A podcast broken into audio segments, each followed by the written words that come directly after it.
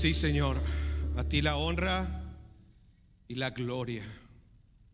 Todo lo que existe, nuestra vida es gracias a ti. Por eso en esta hora, al meditar en tu palabra, pedimos nuevamente, nuestro Dios, nuestro Padre, que hables a nuestras vidas, que queremos encontrarnos contigo, queremos verte a ti, queremos ver la gloria de Cristo en nosotros. Te pedimos entonces que abran nuestros ojos para ver las maravillas de tu ley. En Cristo Jesús. Amén y amén.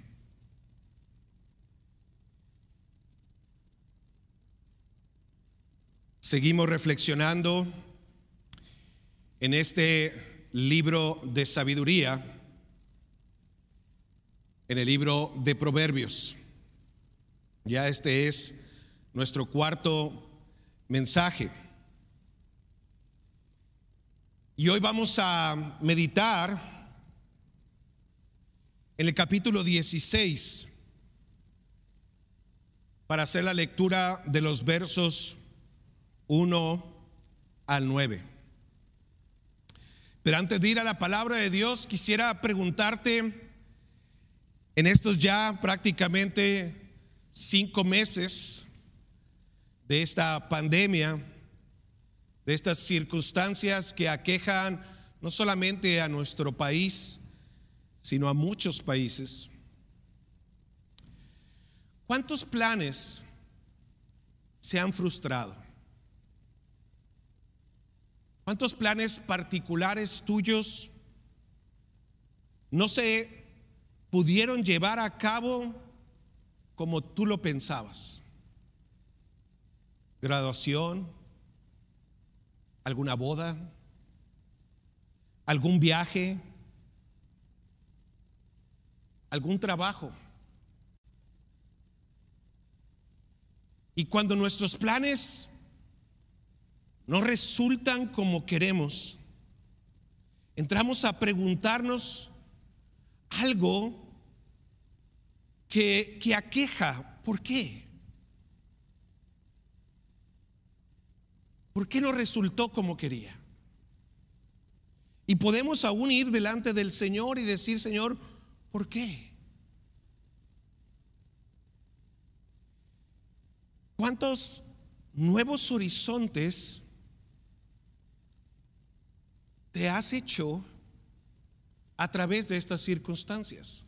¿Cuántos nuevos planes has hecho para tu vida, para tu familia, en tu trabajo? ¿Y cómo los estás ahora percibiendo?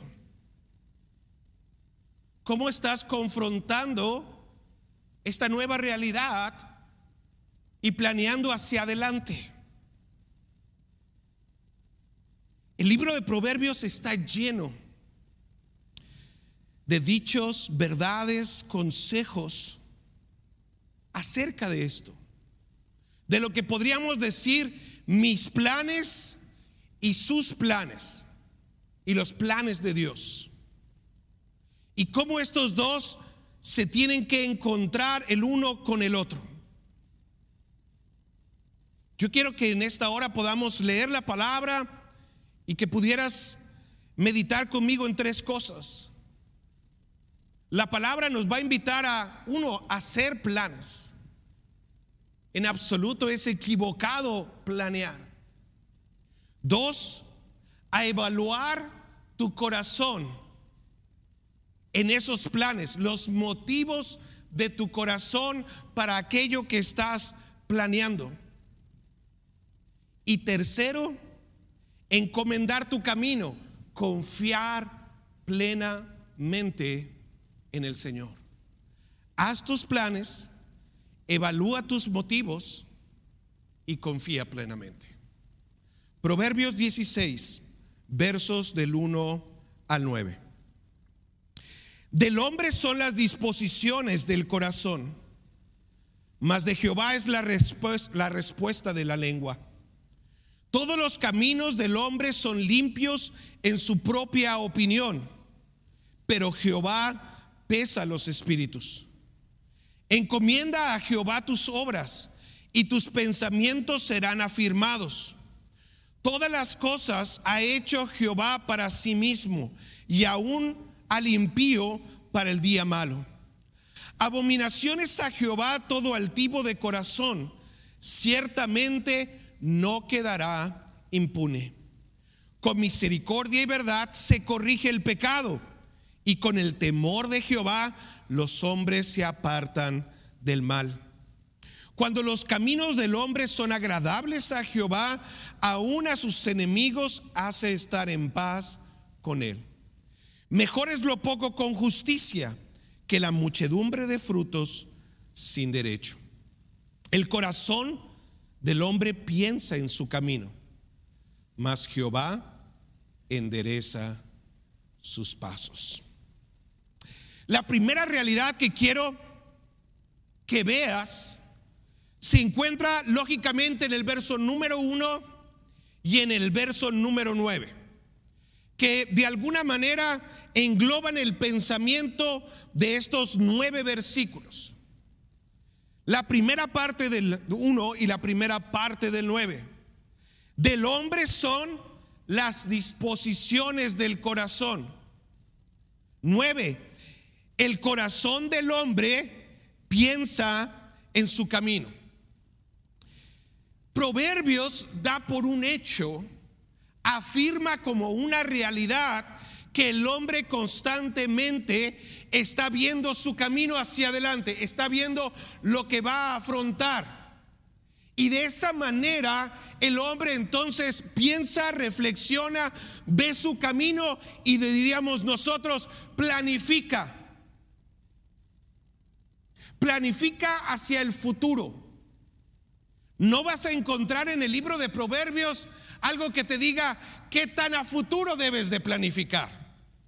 Un año, cinco años, tres meses, diez años. Pero la realidad es que dice planifica. Tienes que ver y confrontar qué? Lo que está en el futuro. Pero la segunda parte pareciera contraria, pareciera opuesta a esa primera parte del proverbio. Mas de Jehová es la respuesta de la lengua. O verso número 9, mas Jehová endereza sus pasos. Pareciera ser que entonces nosotros planificamos pero ¿para qué planificar si finalmente la palabra la da Dios? Y aquí es donde nos encontramos con una realidad en el Evangelio, en la palabra, que es difícil de para comprender. Por un lado, Proverbios es muy claro y la Biblia completa, en donde el hombre es 100% responsable de sus acciones. El hombre, por Dios, en la capacidad y en la imagen de Dios, tiene libertad para tomar decisiones. Y entonces planifica a futuro. Y esas decisiones importan. Si tomo el camino derecho o si tomo el camino izquierdo. ¿Sí? Cada decisión importa y sobre cada decisión yo soy responsable. Pero al mismo tiempo, Dios es soberano sobre mis decisiones. Dios está por encima de aquellas acciones que yo voy a tomar.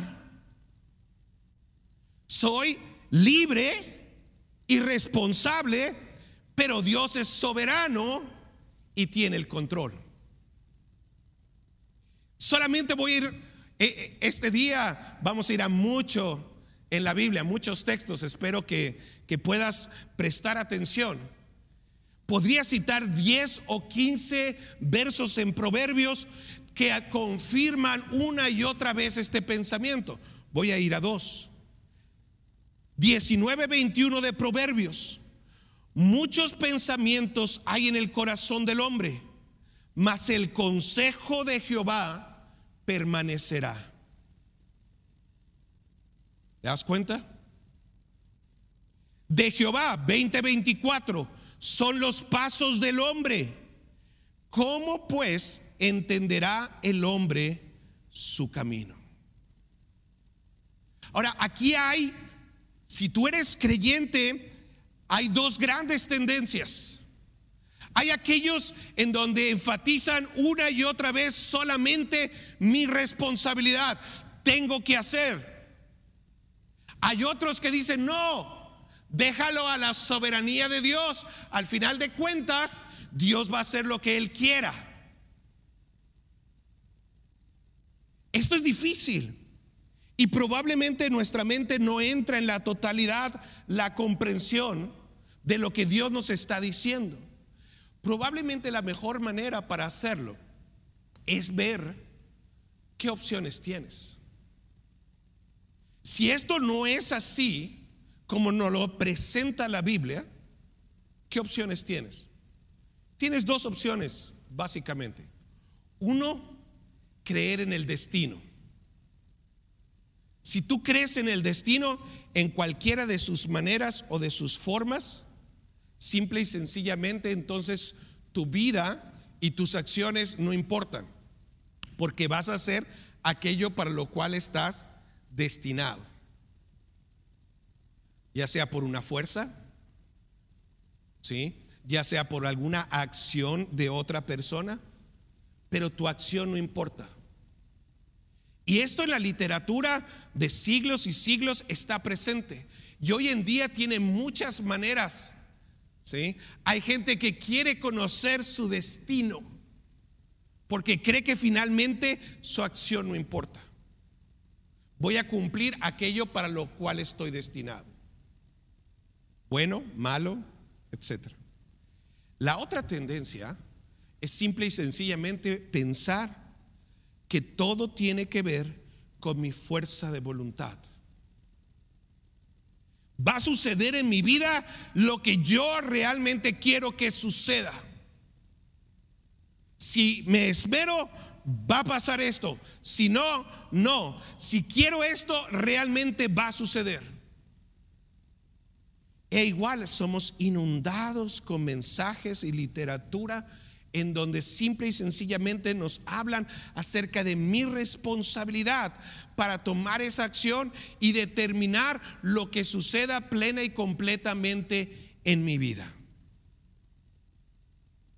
De acuerdo a la palabra de Dios, ni es destino en ese sentido, ni es solamente mi fuerza de voluntad.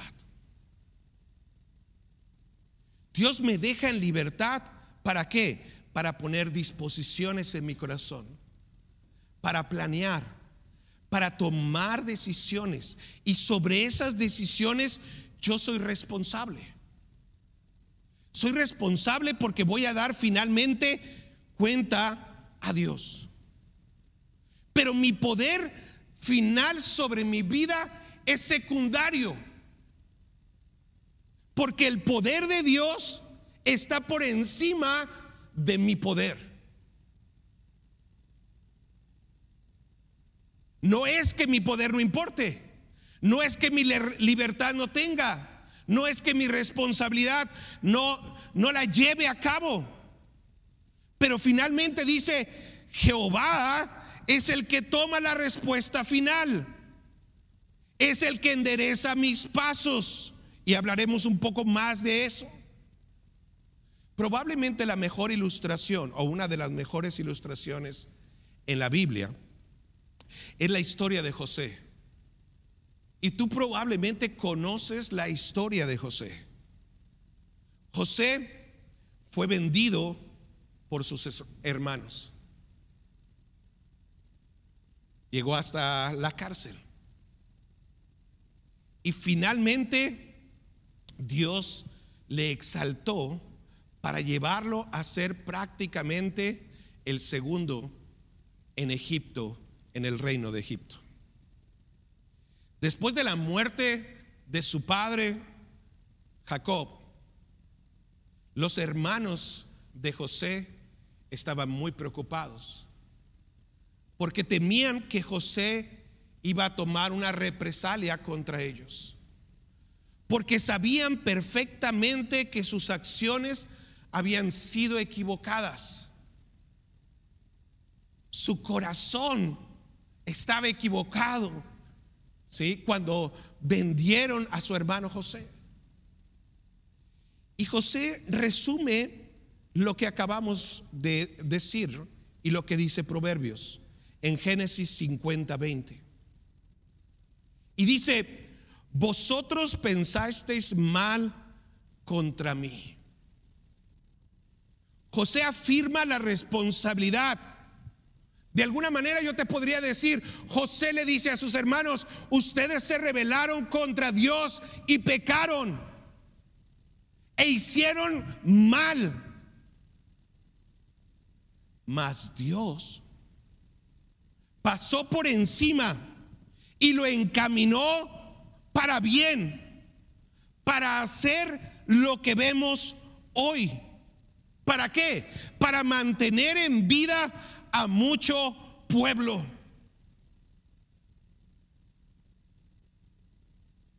Sus hermanos se tenían que arrepentir de su pecado porque eran responsables por esa acción equivocada que habían hecho años atrás. Pero esas acciones equivocadas fueron enderezadas por Dios, fueron controladas por Él, de tal manera que Dios lo encaminó, dice, ¿para qué? Para salvar a mucho pueblo. ¿Te das cuenta? Somos responsables, pero al mismo tiempo Dios tiene control. Y en el Evangelio, esto es esperanzador. Afuera o te manejas por el destino en donde una fuerza va a influir en ti, o te manejas simple y sencillamente porque tú determinas todo lo que ocurre en tu vida. Pero en el Evangelio y en la palabra de Dios no es ni una ni otra, las dos cosas son verdad. Yo soy responsable, tomo decisiones, las tengo que tomar que conscientemente, y ahorita vamos a hablar de eso, pero Dios tiene control. Y entonces puedo descansar en el control, en la soberanía, en el poder de Dios sobre mi vida. Piensa esto bajo estas circunstancias, bajo todos estos planes frustrados, bajo tu relación con tu jefe o en tu familia.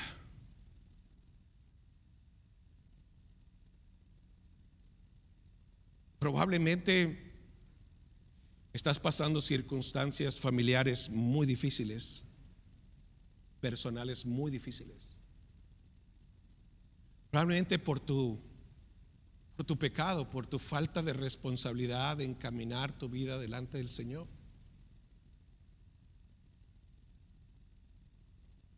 Pero Dios tiene control. Dios puede enderezar tu camino, tus pasos. ¿Qué vas a hacer? ¿Dejar de planificar? ¿Dejar de ver hacia el futuro? ¿Dejar de ver cómo enfrentas lo que viene delante de ti? No.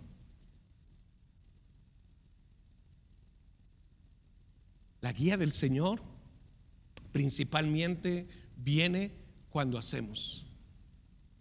A veces pensamos que tenemos que esperar una señal divina para tomar una determinación. No es lo que la Biblia nos invita a esperar señales. La Biblia nos invita a hacer, entender que Dios está ahí en mi plan y que Dios va a encaminar mi plan y que Dios va a enderezar mi plan cuando sea necesario. Pero ese plan me lleva entonces a una segunda pregunta. ¿Qué me lleva a hacerlo? Sean estudios, sea matrimonio, sean hijos, sea trabajo. ¿Qué es lo que está dentro de mi ser para hacer lo que voy a hacer? Ve al verso 2 conmigo. Todos los caminos del hombre son limpios en su propia opinión, pero Jehová pesa los espíritus. De la misma manera este dicho y esta gran verdad se repite constantemente en el libro de Proverbios. ¿Por qué es tan importante este tema? Porque es fundamental para que todo lo que puedas ver con respecto a tus hijos, a tu, a tu familia, a tu trabajo o a las áreas distintas en las que nos desenvolvemos. ¿Qué dice el proverbista? Ve conmigo también al 16:25. Hay caminos que al hombre le parecen rectos, pero que acaban por ser caminos de muerte. Porque los caminos del hombre están ante los ojos de Jehová. Y él considera 5.21 todas sus veredas. Todo camino del hombre, 21.2, es recto en su propia opinión. Pero Jehová pesa los corazones.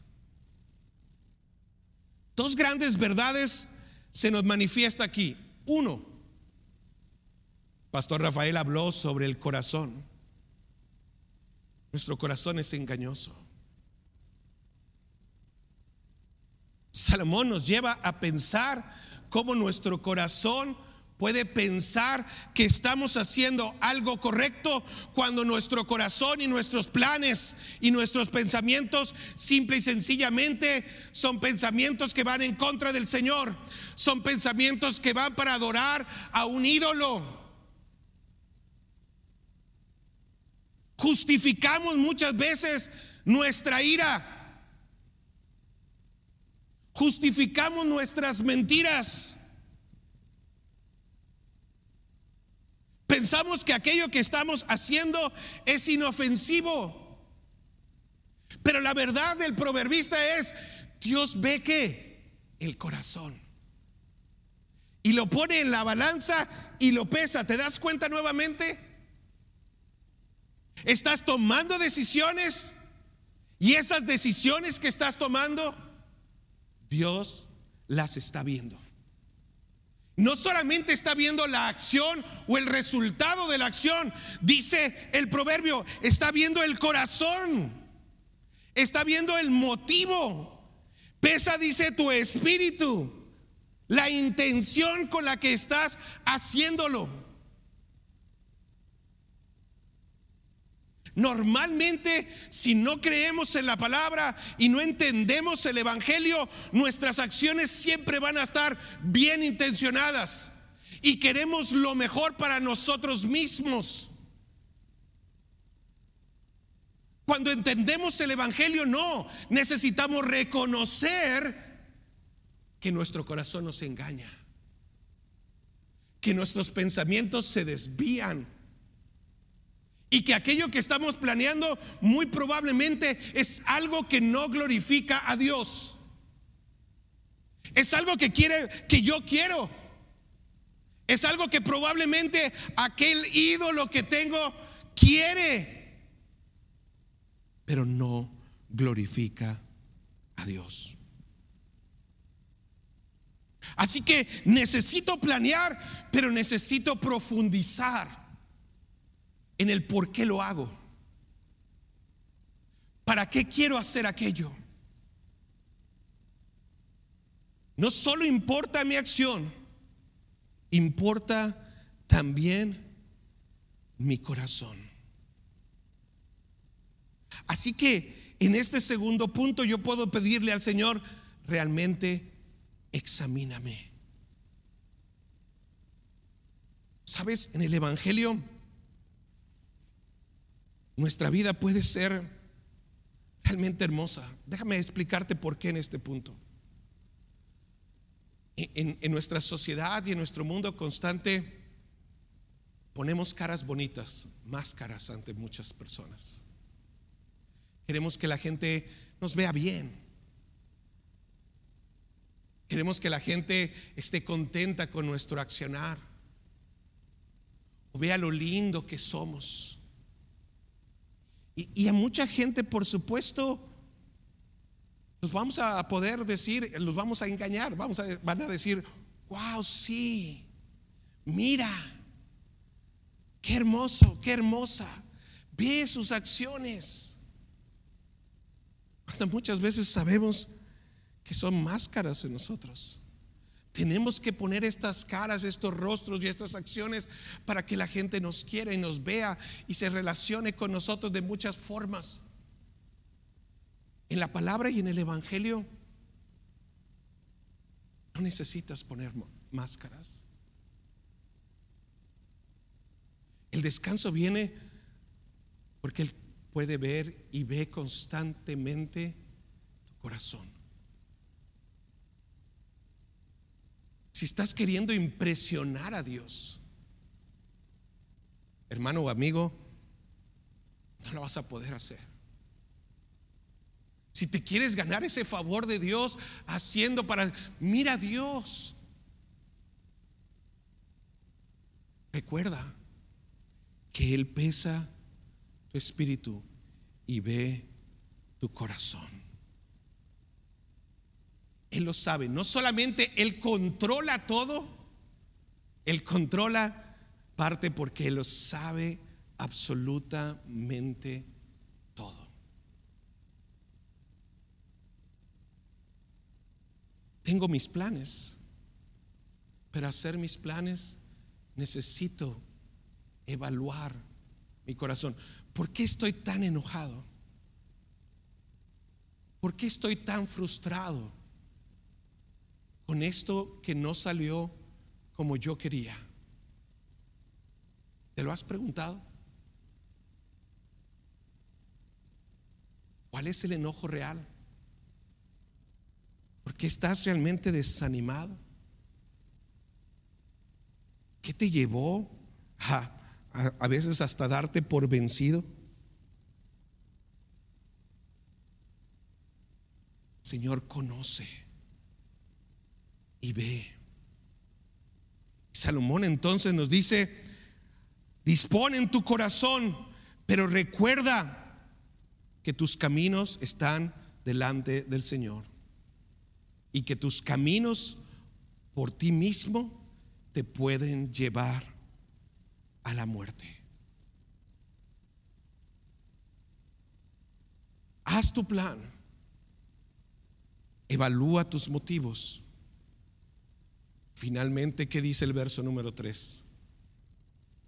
Encomienda a Jehová tus obras. Cuando escuchamos la palabra encomendar, viene a nosotros como simple y sencillamente orar. Y por supuesto, al encomendar se incluye el pedir a Dios, el hablar con el Señor y poner nuestros planes delante de Él. La oración va inmersa en la encomienda. Pero la palabra encomendar realmente significa volcarse, poner todo el peso sobre algo. La otra versión, creo que es la versión nueva, versión internacional, dice, pon en manos del Señor que todas tus obras. Encomendar entonces no solamente es pedir al Señor que te guíe para planificar aquello que vas a hacer.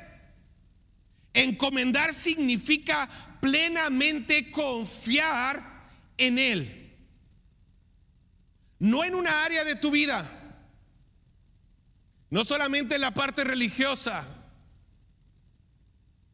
no solamente en tu familia, sino es voltearte a confiar que el control de Él y la sabiduría de Él se muestren una mejor voluntad para ti de lo que tú puedes imaginar, de lo que tú puedes pensar. Encomendar entonces es realmente depositar nuestras vidas en las manos del Señor y saber que su voluntad es perfecta para con nosotros. En ese sentido, deposito mi vida entera, completa y total a Él, porque Él tiene el control, porque lo sabe todo, pero porque su voluntad es perfecta para mí. Mejor que la que yo pienso para mí mismo. Por eso Él puede enderezar mi camino. Por eso puede hacer lo que Él quiera con mi vida. Y entonces descanso. Ahora hay una condición. Y esto es bien importante. Si tú no has conocido a Dios y no has confiado realmente en Él, te aseguro que de la noche a la mañana no vas a confiar en Él.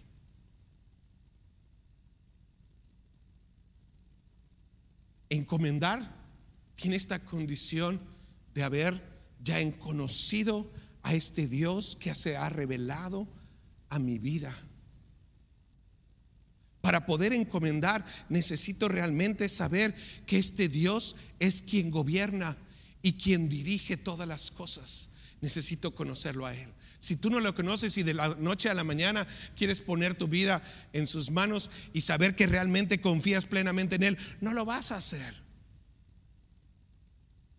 La confianza se va no solamente a través de la revelación, empieza en la revelación, pero es esta vida constante, una y otra y otra y otra vez, entendiendo que Él sabe mejor que yo lo que es bueno para mí. Esto puede ser difícil, por supuesto es difícil. Es difícil cuando enfrentamos la muerte, claro, es, es, difícil cuando enfrentamos la frustración de aquel plan que yo quería, por supuesto. Pero qué mejor saber que Él tiene ese control, Él sabe y Él dirige. Déjame ponerte, por supuesto, un ejemplo. Quiero que vayas conmigo ahora al Nuevo Testamento a Efesios capítulo 1.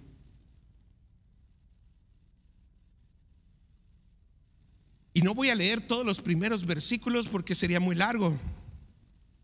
Pero si tú lees Efesios 1 a partir del verso número 3, te vas a dar cuenta que tú no escogiste a Dios. Tu camino y tus planes te llevaban por un camino contrario al del Señor. Tus planes te llevaban al camino de la muerte. Tú no querías nada con Dios. Pero en los planes de Dios, dice Efesios capítulo 1, en los planes y en los designios y en los decretos de Dios, Él vino y te tomó. Y te alcanzó. Y te amó Porque hay algo que no vemos, hay algo que no alcanzamos a percibir y esos son los decretos eternos del Señor. Dios ha planeado todo, ha decretado absolutamente todo y en ese hermoso decreto eterno te tenía en sus planes. ¿Lo entiendes? ¿Lo ves? El control, la sabiduría, la voluntad de Él manifiesta para que tú hoy le puedas conocer. Porque por tu plan, por tu acción, no lo buscarías jamás. ¿Para qué? Quiero que vayas conmigo al verso 11 y 12. En él asimismo tuvimos herencia habiendo sido predestinados conforme al propósito del que hace todas las cosas según el designio de su voluntad, a fin de que seamos para alabanza de su gloria, nosotros los que primeramente esperábamos en Cristo. Y aquello que ocurrió cuando conociste, si has conocido al Señor, no es solamente un evento. Es algo que Dios quiere seguir trabajando en tu vida constantemente. quiere que veas, quiere que tú y yo veamos su presencia a medida en que vamos caminando, en que nos vamos a veces arrepintiendo desde nuestras decisiones equivocadas, pero viendo cómo Él endereza nuestros planes y nos lleva a donde Él quiere que tú y yo estemos. Él redime cualquier plan nuestro. Lo redime para su gloria. Termino con la historia que probablemente tú conoces en la escritura. Y es la historia de Job. Job hacía planes. Y no solamente para él, hacía planes para quién? Para sus hijos. Y pedía perdón, ¿por qué?